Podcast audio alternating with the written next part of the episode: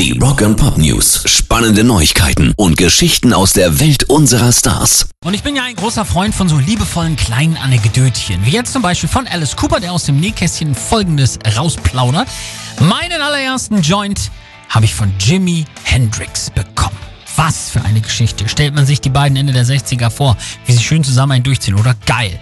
Mittlerweile ist Alice ja, seit bei ihm 1983 eine Leberzirrhose festgestellt wurde, völlig clean, no drugs, kein Alkohol. Und er erzählt, äh, ich saß da nach der Show, bin hingegangen, um ihn zu sehen, waren ja nur eine kleine Highschool-Band damals, aber sie sagten, hey, kommt doch mit hoch ins Hotelzimmer und dann saßen wir auf seinem Bett und er meinte, hier Mann. Und ich antwortete, okay. Dann warf er einen Vierteldollar ins Bett, das war dieses vibrierende Bett.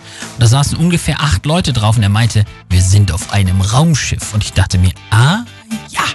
Rock and Pop News. Der große Paul Simon folgt aktuell einem Trend und hat seinen gesamten Musikkatalog verkauft. Sony soll die gesamte Sammlung seines Katalogs gekauft haben, sagt ein Sprecher, lehnte es aber ab, finanzielle Details zu nennen.